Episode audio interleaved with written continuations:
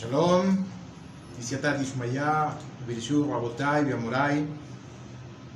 Vamos a seguir estudiando referente al libro de el rabino Shalom Misha, que tiene por título Y tú juzgas para bien. En esta oportunidad, Besiatat Ismaya, vamos a basarnos en juzgar para bien versus, en, versus ingenuidad. ingenuidad. Extracto del rabino Jonathan Geffen. La Torá, como todos sabemos, nos dice que seremos íntegros. La Torá nos dice serás íntegro con Hashem tu Eloqueja. Ahora bien, el comentarista clásico de la Torá, Rashi, nos va a explicar qué significa este pasuk que está en la Torá. Rashi nos dice que la persona debería aceptar todo lo que le ocurre en su vida sin tratar de discernir el futuro, sino aceptar todo con amor y con ingenuidad.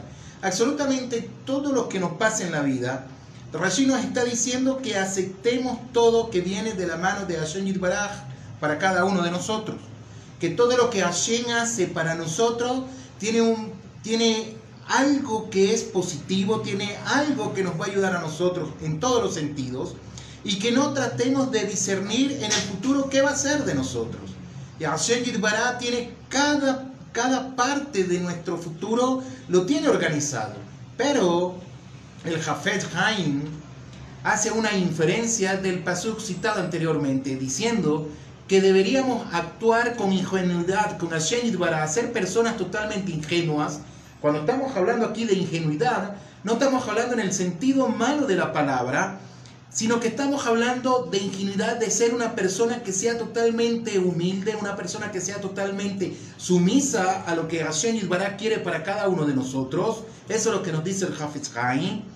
Y nos dice, pero no con otras personas, que no seamos ingenuos con otras personas. En el trato de los demás, nos dice, deberíamos utilizar la sabiduría y la perspicacia sin dejarnos engañar por personas que realmente no son confiables. El ejemplo que trae es el de Jacob Abinu, quien era llamado Ishtan, la Torah dice que Jacob Abinu era llamado Ishtan, era hombre ingenuo y sin embargo actuó con gran astucia en su relación con su suegro Labán. Eso fue lo que él hizo.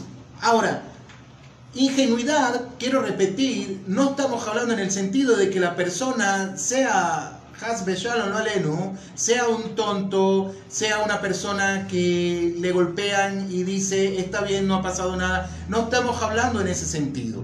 Ahora bien, nos, dice, nos sigue diciendo el Jafet Haim que Jacob era llamado Ishtan, era un hombre ingenuo en todos los sentidos. Y sin embargo, cuando hablamos de ingenuo, era que era un hombre sumiso ante el creador del universo. Era un hombre que dependía directamente de Hashem Yirbará, cuanto todo venía sobre él. Pero con su suegro Labán, que hizo? Él tuvo perspicacia, no fue ingenuo delante de él. En una ocasión, muchos estudiantes de la Torá se quejaron ante el Hafiz por la forma en que algunos comerciantes deshonestos los habían engañado en una suma importante de dinero.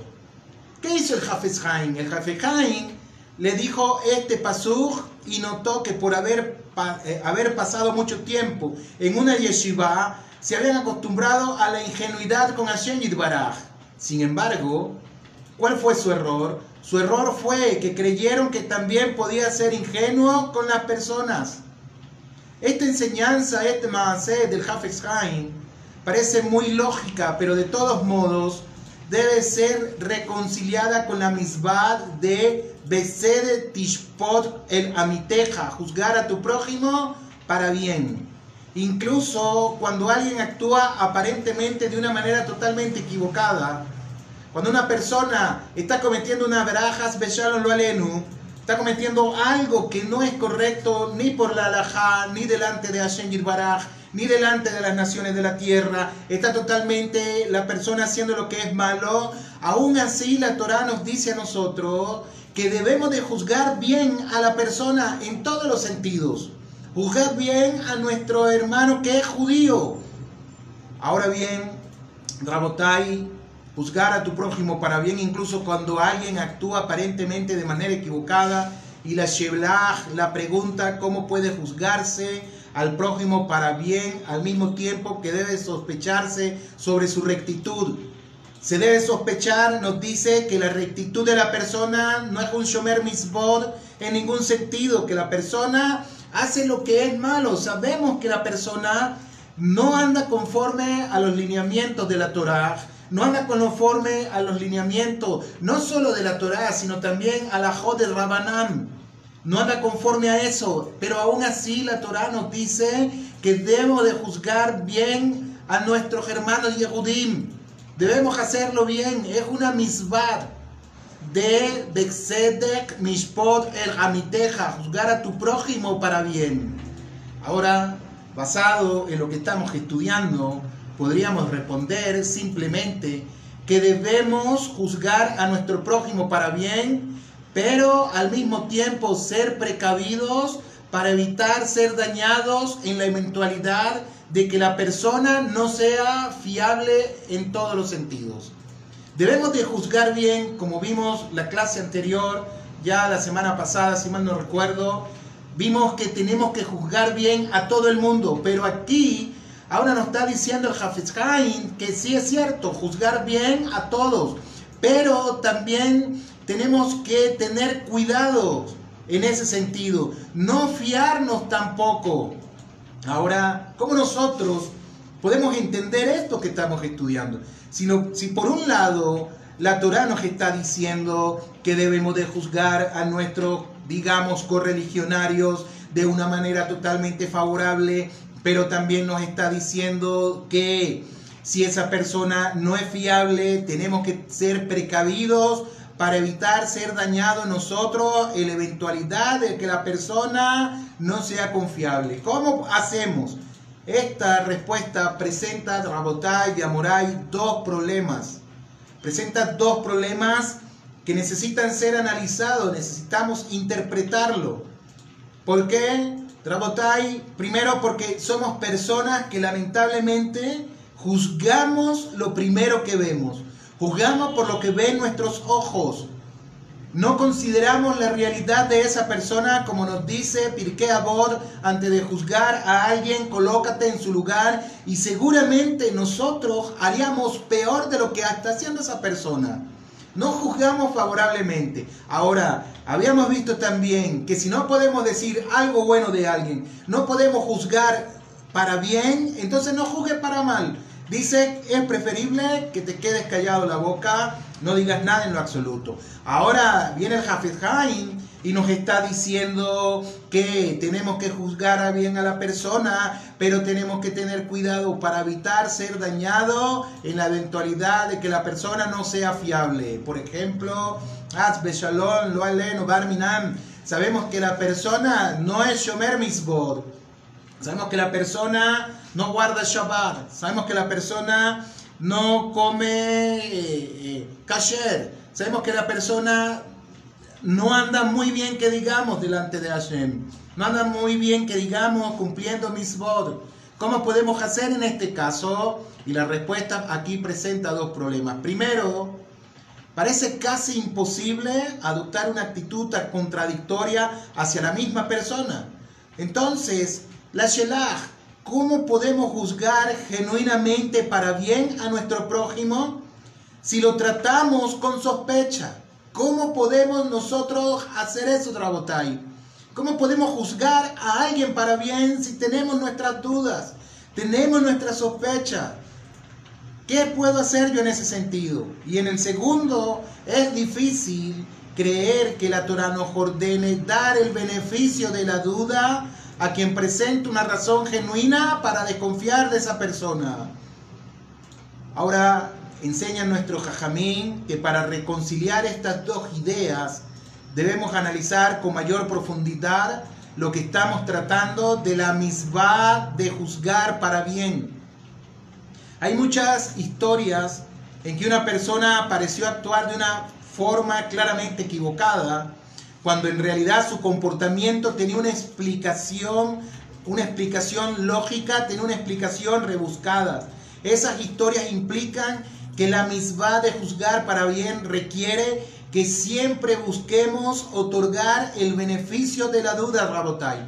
Incluso si nosotros tenemos la seguridad de que esa persona, esa persona no es de fiar, tenemos que darle el beneficio de la duda a esa persona. Siempre tenemos que buscar y otorgar ese beneficio. Incluso, sigue diciendo, incluso cuando hacerlo pareciera desafiar mi lógica Podríamos decir, pero es que yo vi que esa persona eh, no estaba guardando Shabbat, yo vi cómo se montó en un vehículo, yo vi cómo transgredió en público, no respetó absolutamente nada de las melajot de Shabbat, yo lo vi. Aún así nos están diciendo nuestro jamín que tienes que tener el beneficio de la duda sobre esa persona, Rabotai. O incluso otro ejemplo es que yo lo vi, esa persona salió de un sitio de idolatría o esa persona hizo lo malo y hay pruebas, hay fotografías de que así fue. Rabotai, nosotros no sabemos si esa persona está bien, cometió lo que hizo, pero no sabemos si esa persona hizo teshuvah, se arrepintió de lo que hizo. No sabemos nada de eso, Rabotai. Y entonces, ¿de qué se nos va a juzgar a nosotros? Se nos va a juzgar de que nosotros no fuimos benevolentes con nuestros compañeros. Se nos va a juzgar también, lo de la Shonara, de hablar mal en contra de otro Yehudí. No podemos hacerlo. Entonces, Rabotai, pero en realidad este no es un entendimiento fiel de la misbad. ¿Cómo así que no es un, un entendimiento fiel de la misbad? ¿Cómo podemos nosotros interpretar esto? ¿Cómo nosotros podemos ser satikim, personas justas que juzguen a todo el mundo para bien, aun cuando vemos que la persona está haciendo lo malo? Hemos estudiado anteriormente que así como nosotros juzgamos en este Olan en este mundo presente, Hashem Baraj nos va a juzgar en el Olan Abba también, en el mundo por venir. Si nosotros juzgamos de una manera implacable a nuestros compañeros, Hashem Baraj también nos va a juzgar de una manera totalmente implacable en el Olan Abad. Si nosotros avergonzamos a una persona en este mundo que enseña nuestros hajamim, que cuando nosotros avergonzamos a una persona en este Olan es como si nosotros la hubiésemos asesinado. ¿Qué va a decir Hashem Yidbará de nosotros, Rabotai? ¿Cómo nos va a juzgar? Hicimos que esa persona pasara vergüenza, Hasbe Shalom. La humillamos en público. Rabotai, ¿cómo podemos nosotros entonces entender, cómo podemos internalizar esta misbah que parece muy fácil, pero tiene muchos detalles? ¿Cómo podemos en realidad internalizarlo y dar, y un entendimiento fiel de la misbad. ¿Cómo podemos hacer? Los Rishonim, los Jajamín que vivieron hace 800 años aproximadamente, escriben que hay diferentes categorías de personas. Hay diferentes categorías de personas, dijeron los Rishonim, sobre las cuales se aplican requisitos diferentes de juzgar para bien. Está el Sadig está el hombre recto, está el Beinoní, el que es de nivel mediano, el que está en el nivel intermedio, y está el Rasha, está el malvado, y el Enomakiro, el desconocido. Ahora bien, hablando del Sadik, es quien rara vez, es quien rara vez comete una transgresión. Ese se considera que es un Sadik Kamur un sadir completamente. Es quien comete una verá raramente. A esa persona debemos juzgarla para bien, incluso si sus acciones llevan claramente a una interpretación negativa de lo que él hizo. ¿Y qué pasa con el Beinoní? El Beinoní es quien generalmente evita las transgresiones, pero falla ocasionalmente. A esta persona, dicen nuestros sabios, dicen a Jamín, debemos juzgarla para bien en situaciones que podrían percibirse fácilmente como positivas o negativas. Pero si sus acciones parecen negativas, no se nos exige que lo juzguemos para bien. Repito, pero si sus acciones parecen negativas, no se nos exige que lo juzguemos para bien. Ese es el Beinoní, el hombre intermedio. Y el Rasha, ¿qué pasa con el Rasha? Con la persona que, que es totalmente una persona que es mala, una persona que no hace lo bien. El Rasha comete transgresiones regular, regularmente y en consecuencia no debemos juzgarlo para bien, incluso cuando sus acciones parecen positivas. De hecho, el rabino Yonah dice que deberíamos juzgarlo para mal, Rabotai. Al Einon el desconocido, ¿qué pasa con él? Con la persona que es desconocida, no sabemos nada de él, no sabemos si es un Sadik, no sabemos si es un Beinoní, no sabemos si es un Rasha, es un Einon es una persona totalmente desconocida para nosotros. No tenemos obligación de juzgarlo ni para un lado ni para el otro.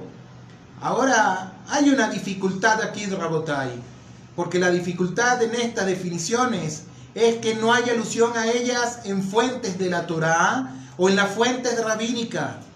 La Torá no diferencia entre personas. La Torá no dice, mira, este es un Sadik, este es un Rasha, este es un Beinoní, y no dice, este es un Ainon No dice nada de eso. No hace referencia a la Torá. Entre esas personas simplemente nos dice, la Torá nos dice, la misma que nos da es, no juzgues para mal. Simplemente nos dice que juzguemos a nuestro prójimo para bien, implicando que esto se aplique igualmente a todo Yehudí a todo Yehudí. No está diciendo si es un Sadik, a él entonces puede juzgarlo favorablemente. Si es un Rasha, pues no lo juzgue así. Si es un Beinoni, ahí va, vamos a ver. Si es un desconocido, completamente. No nos está diciendo la Torah eso. La Torah nos dice que debemos juzgar para bien a todo Yehudí. Ahora, sigue otra Shelach. ¿De dónde aprendieron nuestras autoridades esta diferencia entre diferentes clases de personas, de dónde salió eso, de dónde salió que había un Sadik, de que había un Benuni, de que había un Rasha y de que había otra persona que es Al-Einoma Kiro, de dónde se aprendió eso. Ragisa Berkovich explica que la misma de juzgar para bien no obliga a ser irracional. No nos está diciendo eso. No nos está diciendo que tienes que ser una persona irracional para aplicar la misma de juzgar para bien. Juzga todo acto de manera positiva, sino que nos dice que deberíamos juzgar a los demás de manera lógica, de manera razonable y de manera justa.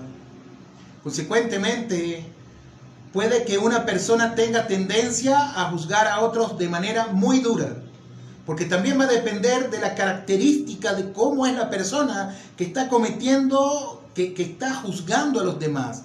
Puede ser que esa persona juzga de una manera muy dura. Esa es la tendencia de él, juzgar a otros de manera dura, sin darle un juicio justo a esa persona. Lo que vio, lo juzgó y punto. Ahora, la Torah nos dice que eso está totalmente equivocado. Sin embargo, no nos instruye a juzgar a los demás de manera lógica. Con base en este entendimiento que enseñan los Rishonim, es clara la razón por la que los Rishonim dijeron o nos dieron instrucciones diferentes para los distintos tipos de personas. Ahora bien, respecto al sadir, incluso si hace algo que parece un pecado, es ilógico asumir que haya hecho algo malo. Por ejemplo, si vemos a una persona famosa por ser estricta en el kashrut de los alimentos, una persona famosa, es estricta en el kashrut de los alimentos, entrando a un restaurante que no es judío, a un restaurante lo kasher.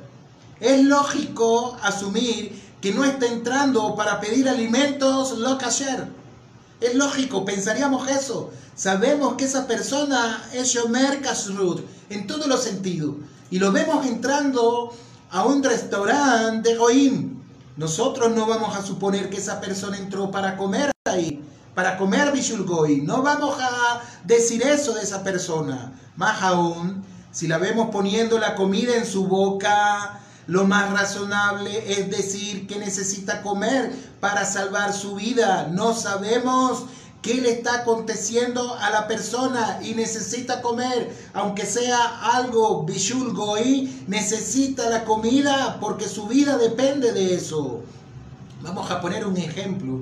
Las personas que son diabéticas, lo alenu, y las que son diabéticos, Hashem le dé refuerzo lema, ellas, las personas tienen que comer a la hora específica. No pueden dejar de comer, no se les puede pasar una hora de comida porque ellos tienen una descompensación en su organismo. Tuve una amiga en el trabajo que ella sufría de eso y no podía permitirse pasar una hora de su comida porque se le, no me acuerdo, se le subía el azúcar, se le bajaba, no sé qué era lo que le pasaba a ella y tenía una descompensación, casi que un desmayo. Entonces, imaginémonos que esa persona entró, esa persona es Shomer Kasdrud, entró a un restaurante de Goín y lo vemos que está comiendo comida de Goín, Rabotai, aún la alajá nos está diciendo que tenemos que juzgar a esa persona para bien. Pero ¿cómo la voy a juzgar para bien si tengo en mi mano la prueba de que está cometiendo una transgresión? Aún así Jamí nos está diciendo, esa persona es un satij júzgalo para bien. ¿Por qué? Porque nos dice que si la vemos poniendo la comida en su boca, lo más razonable es decir que necesita comer para salvar su vida, por lo que en esta ocasión tiene permitido comer lo que hacer. Tiene permitido hacerlo Rabotai. Pero ¿qué hacemos nosotros? Nosotros no juzgamos para bien, nosotros juzgamos por la realidad que estamos viendo en ese momento. En contraste, cuando un rasha conocido como un ladrón, por ejemplo, Hasbellano lo aleno, hace algo que parece contradecir su tendencia a robar, es igualmente lógico que hay una forma negativa de interpretar su comportamiento. La misma lógica se aplica a las otras categorías, cuando es lógico juzgar a alguien para bien, la Torá nos obliga a hacerlo, mientras que cuando no lo es, no hay obligación de la Torá de juzgar para bien. Ahora llegando a haber ocasiones en que debería juzgarse al prójimo desfavorablemente. Con este entendimiento, Rabotai, con este entendimiento, podemos reconciliar la misma de juzgar para bien con la enseñanza del Jafet Haim, de que las personas no deben ser ingenuas. La misma nos dice que la no nos dice que seamos ingenuos, no nos está diciendo eso. Por el contrario, la misma nos instruye a ser realistas y nos dice que en ocasiones incluso debemos juzgar a las personas para mal. Así, al negociador con personas, por ejemplo, Bexe de nos enseña precisamente que no debemos ser ingenuos, sino que debemos juzgar a los demás con justicia y precisión, Rabotai. Tenemos que juzgar a los demás así, con justicia y precisión. Tenemos que tener los argumentos de Rabotai. Como se notó antes, es importante recordar que hacer esto no es fácil. No estoy diciendo que sea fácil hacer esto. Es realmente muy difícil, Rabotai. ¿Por qué? Porque somos personas muy egocéntricas. Somos personas totalmente egocéntricas, cada uno de nosotros. Eh, eh, luchamos para nosotros mantenernos en la cúspide de lo que es y de que otro sea juzgado desfavorablemente y mucho más aún cuando veo que ese juicio sobre esa persona me va a favorecer a mí. o Hasbe Shalom, eh, hago yo lo que es la Yon hará en contra de otro Yehudi. Y anteriormente vimos, en otro Shiur vimos, que si no tienes nada positivo de decir de alguien, tampoco digas algo negativo. Simplemente haz silencio. Dragotai, no es fácil juzgar para bien. No estoy diciendo que sea algo muy fácil hacerlo, ya que la tendencia natural de la persona puede ser juzgar para mal. Así la Torah nos dice que eso es un error y que debemos esforzarnos para ver a los demás bajo una luz positiva, Drabotai. Y tomando en cuenta también que así como nosotros juzgamos en este Olan Ase, Hashem y Baraj nos va a juzgar a nosotros en el Olan Abba.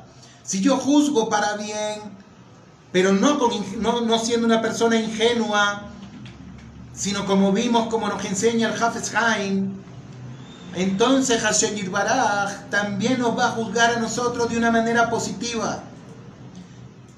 ¿Qué debemos pensar en la realidad? ¿Qué debemos pensar en este momento?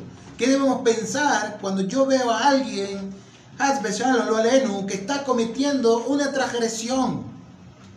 La raíz de la misma, de juzgar para bien, es pensar y ser realista respecto a que no todo lo que nos disgusta de nuestro compañero está realmente mal. No todo lo que él está haciendo, mi compañero, está realmente mal. Sino darle el beneficio de la duda y pensar que tal vez, y pensar que tal vez piensa diferente de nosotros. Esa persona no piensa como yo. Pensar de esa manera antes de juzgar y darle el beneficio de la duda. Esa persona es distinta a mí. ¿Es judío? Ciertamente es judío.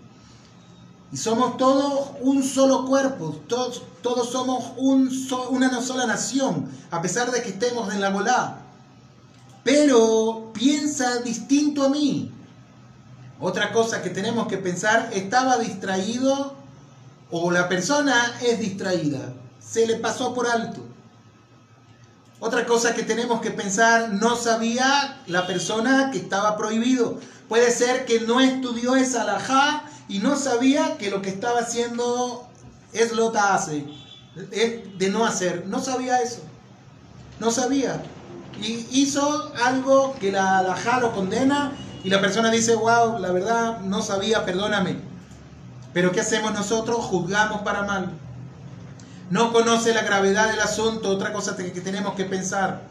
No conoce la gravedad del asunto de la transgresión que está comiendo, que está haciendo, perdón. Por ejemplo, está comiendo lo ayer y no le enseñaron respecto a eso, no sabe que es una transgresión. Y tenemos que pensar así, ¿no sabes tú la, la gravedad de ese asunto? Hizo mucho esfuerzo para no llegar a esa acción, no pensamos eso tampoco. La persona hizo un esfuerzo sobrenatural para no llegar a la acción, digamos, hizo un esfuerzo sobrenatural para no hablar de la acción hará y terminó hablando de la acción hará. Y salimos nosotros y lo juzgamos. Y no vemos que la persona realmente se esforzó para no hacerlo. Otra es, no se dio cuenta de su falta. La persona no se dio cuenta de su falta, como enseña nuestro jajamín. Vino un Roatumá, un espíritu de, estupor sobre él, cometió una verá y después que cometió la verá se, se, se, arrepintió. Hizo teshuvah. Otro punto, no estaba de buen humor la persona. Y sabemos que enseña nuestro jajamín que cuando la persona se aira es como si estuviese cometiendo pecado de abodaz, de abodazara la persona no estaba de, de buen humor. Y a pesar que sabemos eso, que nos enseñaron nuestros jajamín, no juzgarlo para mal. La persona se molestó, hizo algo fuera de sus cabales, sabemos todo lo que implica, pero juzgarlo. Oye, ¿qué pasó? ¿Te molestaste? ¿Cometiste una transgresión? Por favor, no lo vuelvas a hacer.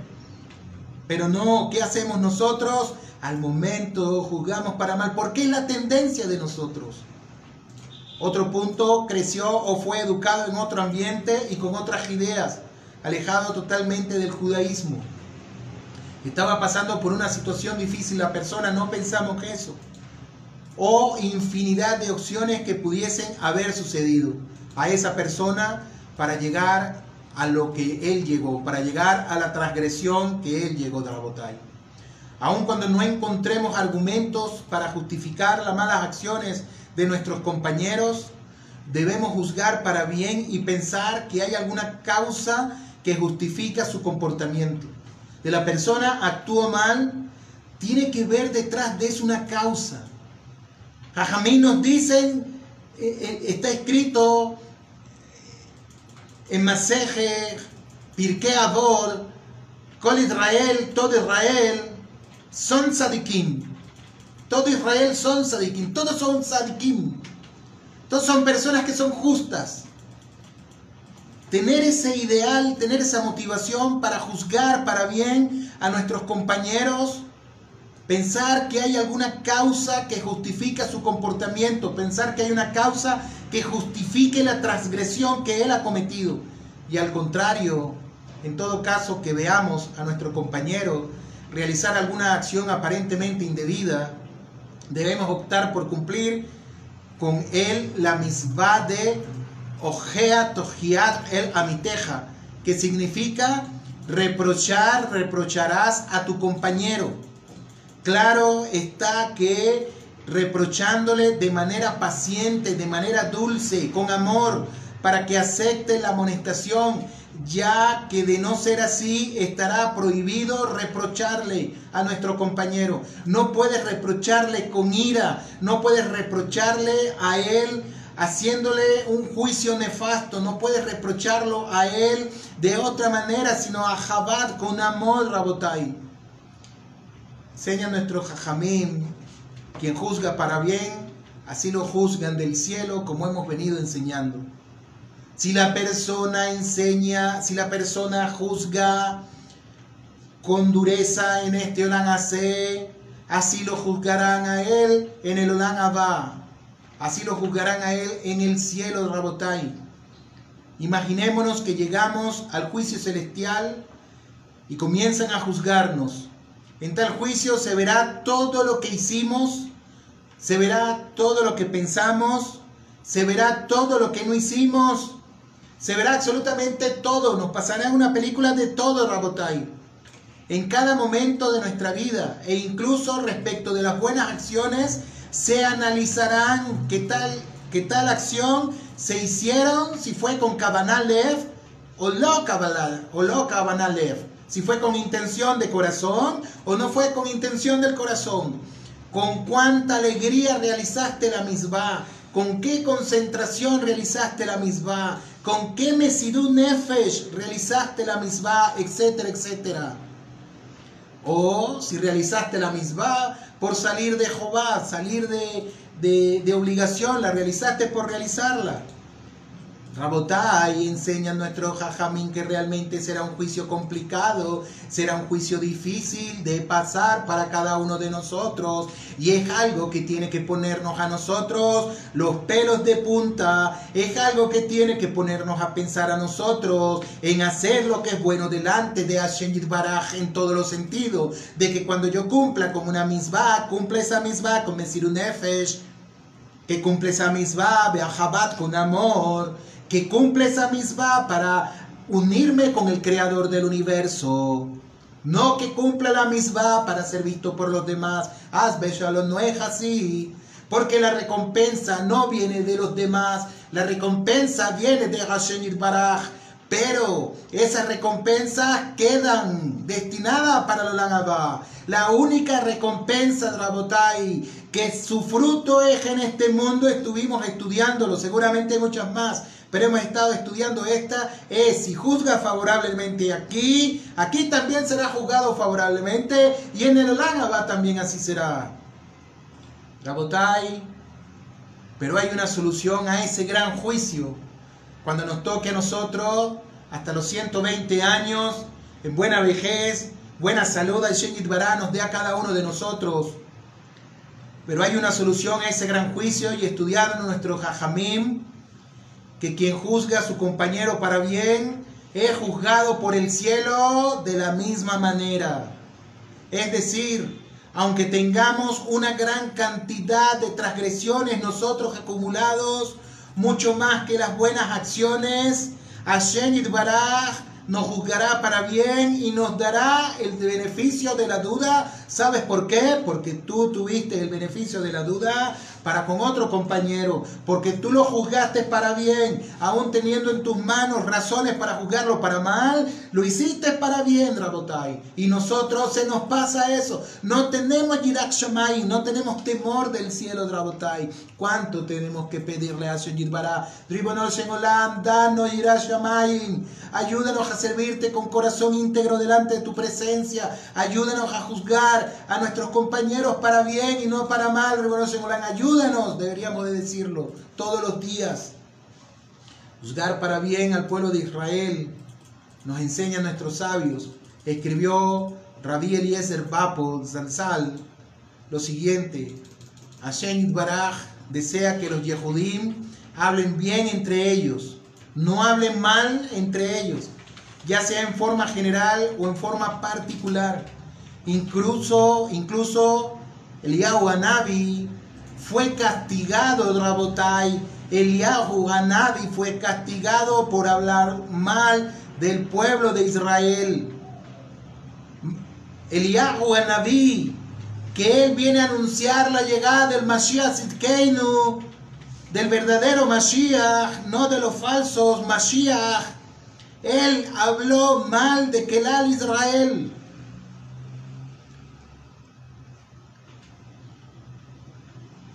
Algo increíble de Rabotai. Asimismo, Moshe Rabenu, y ustedes podrán imaginar, imaginarse Moshe Rabenu Rabotai, el más grande de todos los Nevi'im, el más grande de todos los maestros. Moshe Rabenu fue castigado por hablar mal de Kelar Israel. Fue castigado por eso. Y Gidón tuvo el privilegio de juzgar bien al pueblo de Israel y por eso fueron salvados. El hecho de juzgar para bien o para mal aquel al Israel, al pueblo de Israel, provoca mucho ruido en el cielo, donde puede beneficiar o perjudicar a sus integrantes. Si se habla bien sobre el pueblo de Israel, los malachid, hashamayim, ayudan, pero si se habla mal de Israel, también los malajín, los ángeles, van a hablar mal de esa persona. Por eso no es correcto que los conferencistas, con todo respeto, hablen sobre los pecados de Kelal Israel, porque ya que despierta una fiscalía en el cielo contra nosotros, Rabotai.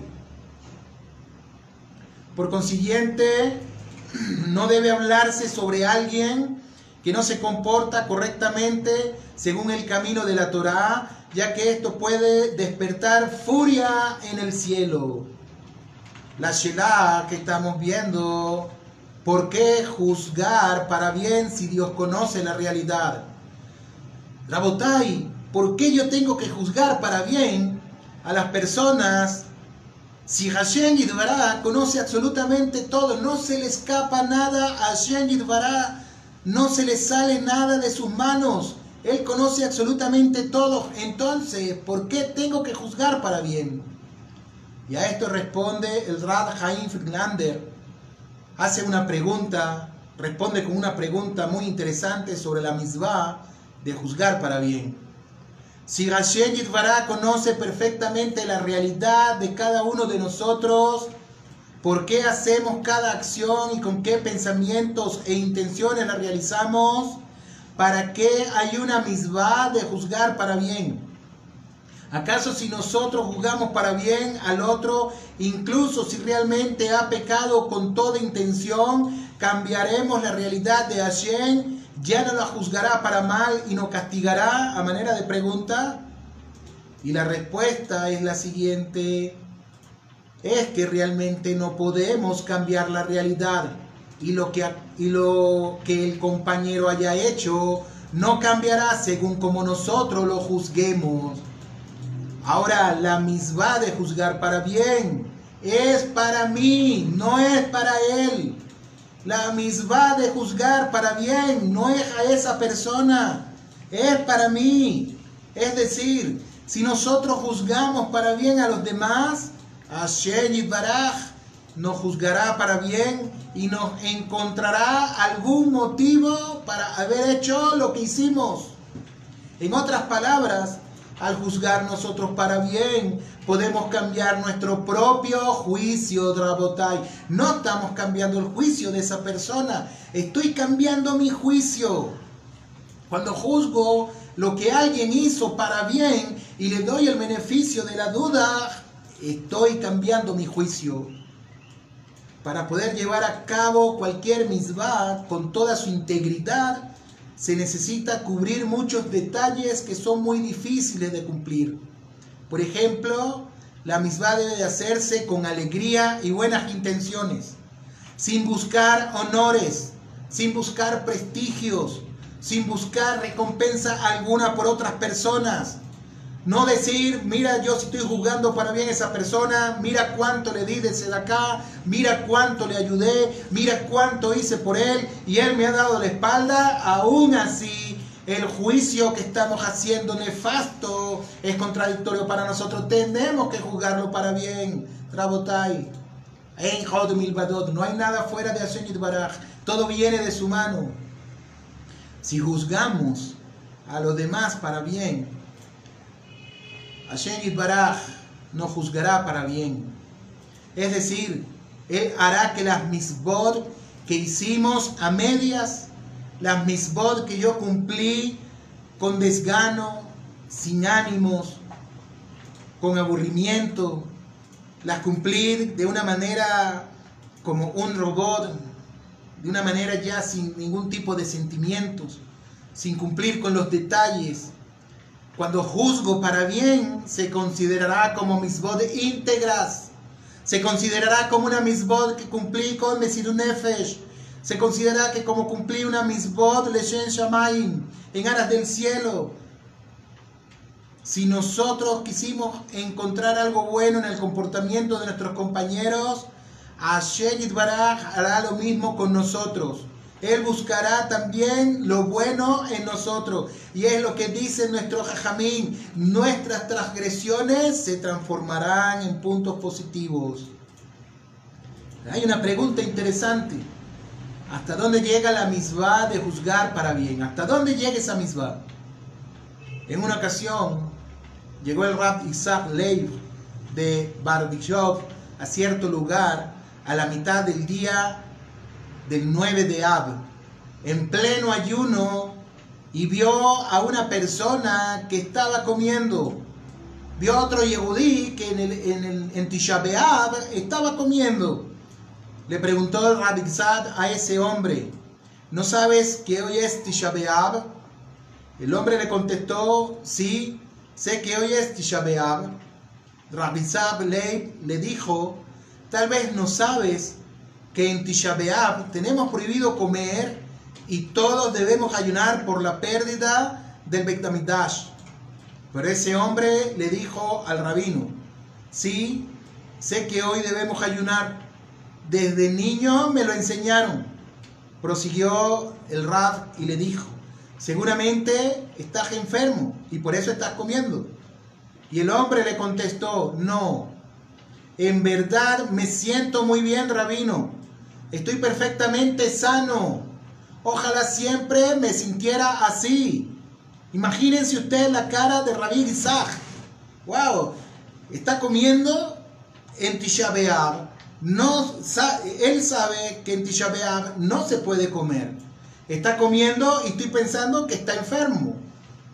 Que es la única manera de que puede comer en Tisha según la halajá. Entonces, ¿qué es lo que pasa? ¿Por qué está comiendo? Rabbi Isaac alzó la vista al cielo y dijo lo siguiente: Hashem Yitbaraj, mira qué gran hijo tienes. Se cuida mucho de decir siempre la verdad. Tenía muchas oportunidades para mentir y quedar bien conmigo, pero no lo hizo. ¿Qué hizo Rabbi Isaac? Siempre juzgar para bien. juzgó para bien, no dijo, este es un Yehudí transgresor de Tisha B'Av, no lo dijo, Hasbe Shalom no lo hizo, ¿qué hizo él? Olam le dio gracias a Hashem y dijo, me he conseguido con un hijo tuyo que sabe que está haciendo lo malo y dice la verdad. Increíble, un Nefesh del rabino Isaac. ¿Será que nosotros podemos llegar a ese nivel Seguro que podemos llegar, Rabotai. Siempre juzgar para bien. Cuando la Mishnah habla sobre la misbah de juzgar bien al compañero, dice así: Evedan et kol Adán le kas jehud. Juzgarás a toda persona para bien. Eso nos dice la Mishnah. La palabra Eved, ¿qué significa? Significa que uno mismo debe ser una persona dedicada a juzgar para bien. Es decir, convertirse en una persona que siempre juzga para bien, un nuevo ser y cambia la mente y prejuicios negativos a siempre positivos, Rabotai.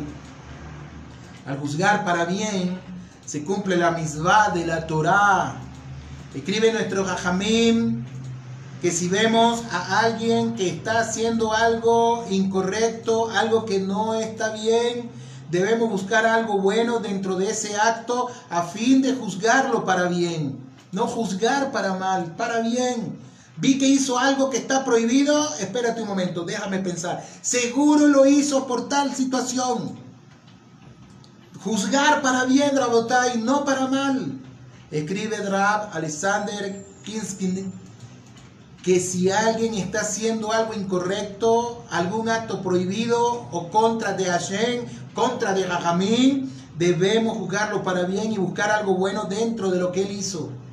Y no solo eso, sino que al momento de juzgarlo, debemos pensar que estamos cumpliendo con la misma de Besedek Tishpot Amiteja, con justicia juzgarás a tu pueblo.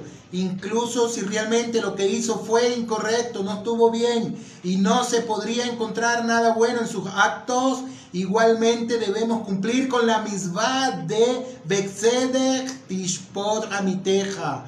Pues en, ese, pues en ese momento estamos dando satisfacción a Hashem con la actitud que yo tuve de Bexedek Tishpot Amiteja.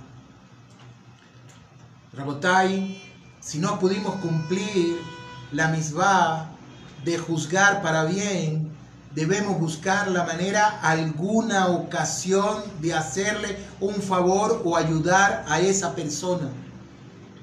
No decir, ¿sabes qué? Es que es un rasha, no guarda kasrud, no es llover Shabbat, no guarda señor, no guarda nada, absolutamente nada. Y por tal motivo no lo voy a ayudar no viene a la Keilah, no viene a la sinagoga, etcétera, etcétera. Y por eso está prohibido no ayudarlo. Rabotay estamos viendo que debemos buscar todos los argumentos para justificar para bien lo que ha hecho y ayudar a esa persona, juzgarlo para bien, ayudarle, hacerle un favor, juzgar para bien o reprochar al prójimo.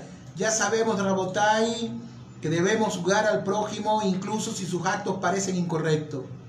Ahora debemos entender la manera de contestar a la siguiente pregunta. Si debemos juzgar al prójimo para bien y pensar que el acto que hizo fue correcto, ¿cómo vamos a cumplir la misma de Ojeach Tojiach? ¿Debemos reprochar al compañero al hacer algo incorrecto? ¿Debemos reprochar al compañero a hacer algo incorrecto?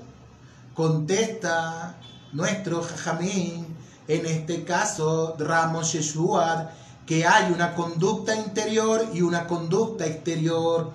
La conducta exterior, si vemos al prójimo hacer algo incorrecto, seguro que debemos reprocharle y amonestarlo con amor ya que es una misma obligación de todo, de todo Yehudí reprender al prójimo al comportarse de manera incorrecta a los ojos de Hashem. Y la manera interior es, pero con la conducta interior de la persona, es decir, lo que debe pensar y sentir al ver el acto incorrecto, es juzgar al otro para bien y buscar algo positivo dentro de lo que hizo. ¿Qué nos dice? Juzga a la persona, sí, lo que estás haciendo no está correcto, ¿qué te pasó? Tienes un ruachtumá en ti, ¿qué? ¿Qué, qué? Lo que hiciste no está bien, pero es en la manera externa. La manera interna es, seguramente algo, algo hay en ti que te obligó a hacer ese acto que no está bien, no está correcto. Tal vez tuviste un problema, tienes un problema, no estás pensando con claridad. Dime en qué puedo ayudarte, cómo te puedo aconsejar. ¿Necesitas dinero? ¿Necesitas qué? Dime cómo te ayudo, Rabotai. Esa es la manera también de hacerlo. Buscar algo positivo dentro de lo que hizo y no ser implacable a la manera de juzgar. Con esto, Rabotai, se estará cumpliendo la misma de Bexede Amiteja. Con justicia juzgarás a tu pueblo. Y la misma de Ojeach Tojiach. Debemos reprochar al compañero. Si el abogado defensor de los personajes cuestionables, por ayer Meir, yo sé que supuestamente debo otorgar a la gente el beneficio de la duda, eso significa que en realidad tengo que pensar que las personas son buenas. ¿Realmente significa eso? La Torah es muy clara, Rabotai de Amorai. La Torah es muy clara. La Torah nos da una orden. La Torah no nos dice, si tú quieres, júzgalo para bien. Si te nace en tu corazón, júzgalo para bien. Si te cae bien, júzgalo para bien. Si es tu amiguito, júzgalo para bien. La Torah no nos está diciendo eso. La Torah nos está ordenando Juzga a tu compañero correctamente. Es una orden directa, Torah Sinaí. Juzga correctamente a tu compañero. El significado simple es que el juez debe juzgar imparcialmente, imparcialmente, perdón, entre ricos y pobres. Pero el Talmud agrega otro significado interesante que nos va a decir, juzga a tu compañero favorablemente. Este significado es reforzado por el lenguaje del pasuj, porque juzgar a alguien correctamente también puede significar juzgar que ellos son correctos, que ellos son personas correctas. Pero Dragotai, ¿qué significa realmente esto? Simplemente no juzgar o en el, o en el otro extremo estar convencidos realmente de que la persona es correcta. Consideremos la siguiente historia del Talmud Rabotai. Un hombre llegó desde la Alta Galilea hasta el sur de Israel para emplearse con el dueño de un campo, a fin de conseguir con qué mantener a su familia. Al cabo de tres años de trabajo, en la víspera de Yom Kippur, se acercó a su patrón y le dijo, dame por favor mi pago, pues debo llevar el sustento a mi esposa y a mis hijos. Miren lo que le dijo el empleador de él, el dueño del campo. Le dijo, no tengo dinero. Imagínense ustedes, no tengo dinero, no tengo con qué pagarte. Bueno, dice al que contrataron, perdón, págame entonces con frutos del campo. El dueño le dice, no tengo frutos. Está bien, dice el empleado, acepto terrenos, págame con los terrenos del campo.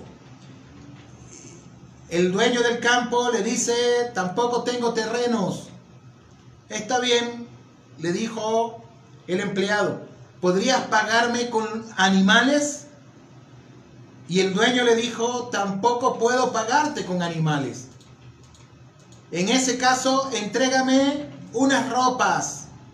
Lo siento, ni siquiera ropas puedo darte, le dijo el dueño. El trabajador que hizo no dijo nada más. ¿Qué hubieras hecho tú en ese caso? ¿Qué hubiera hecho yo en ese caso? Págame, no tengo. Dame herramientas, no puedo. Dame una parte del campo, no puedo. Y los animales tampoco. Págame con ropa entonces, tampoco puedo hacerlo. Seguramente nosotros seamos sinceros.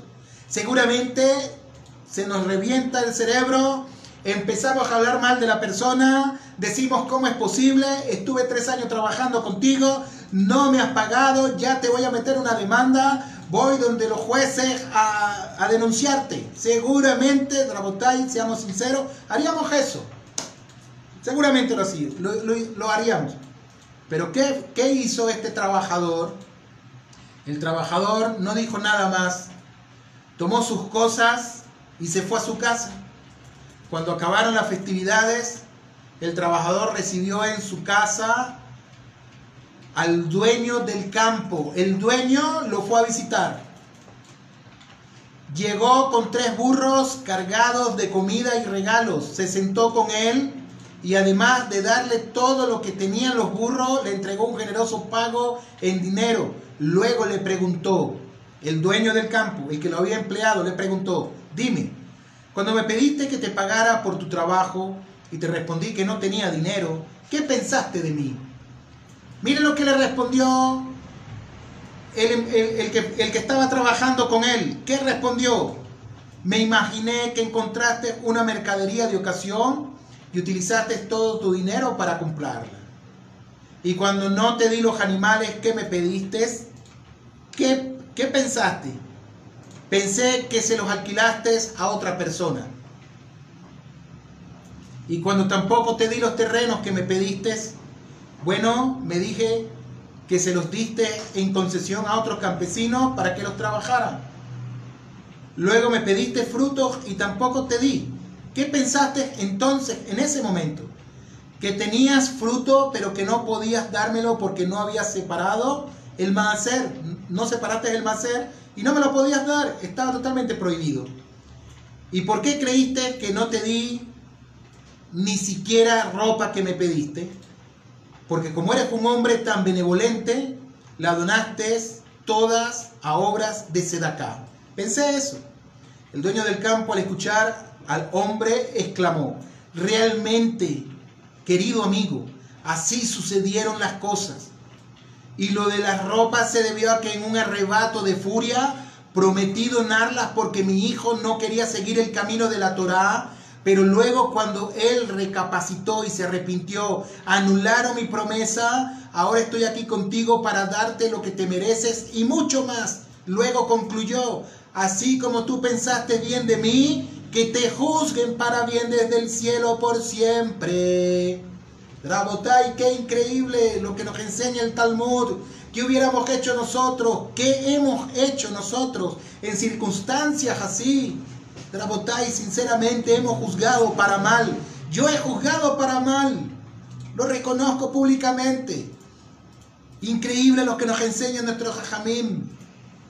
Vemos que el trabajador no dijo simplemente asumí que tenías una buena razón, sino que pensó en una explicación posible para entender favorablemente al dueño. Es decir, al parecer el simple hecho de no juzgar no es realmente suficiente.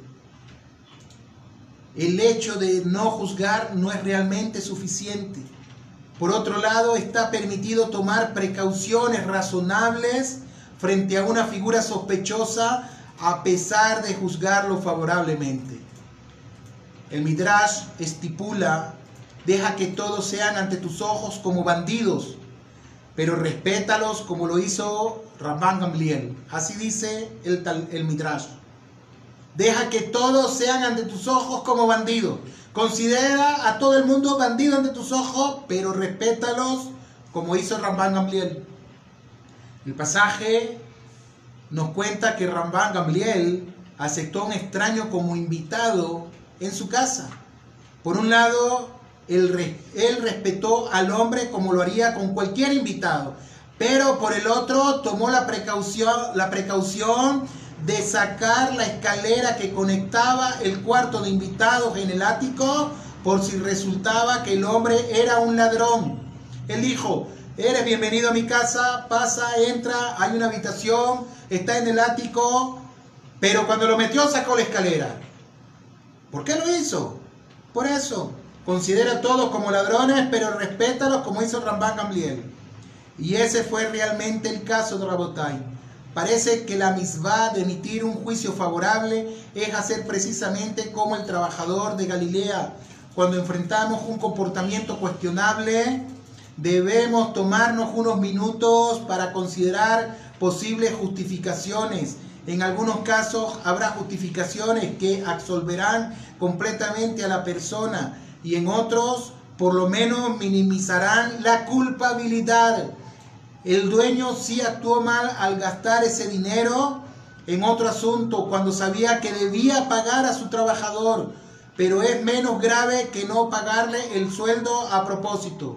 Es decir, la Torá nos dice que al trabajador hay que pagarle su salario al momento y eso fue lo mal que hizo el dueño. Gastó el dinero de la paga del trabajador en otro asunto.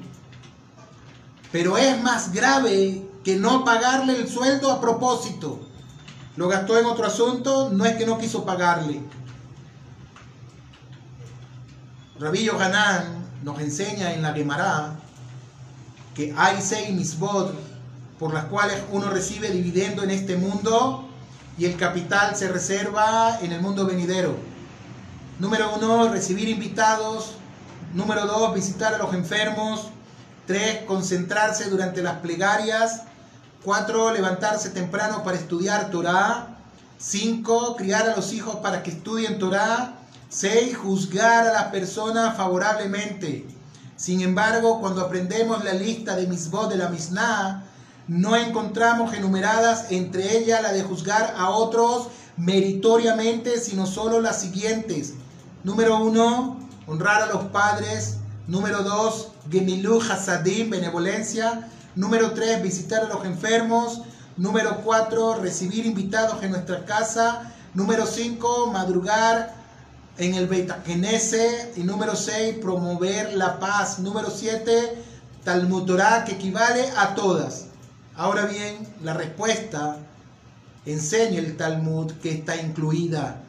Y Rashi explica que juzgar a los demás en forma favorable se incluye en el concepto de promover la paz entre todo clar Israel.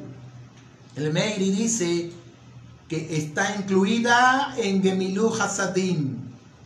Igual que los libros, muchos juzgan a las personas por la portada, sin conocer las historias escritas en nuestro interior, Rabotai.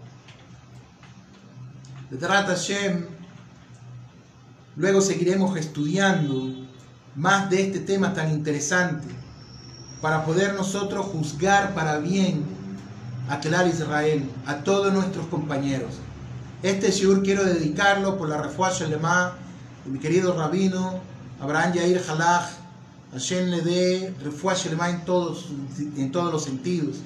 También refuah Shalema a todos los enfermos de Clar Israel que tienen esta pandemia no solamente a ellos, sino que también a los Hasidei Yumot a los justos entre las naciones.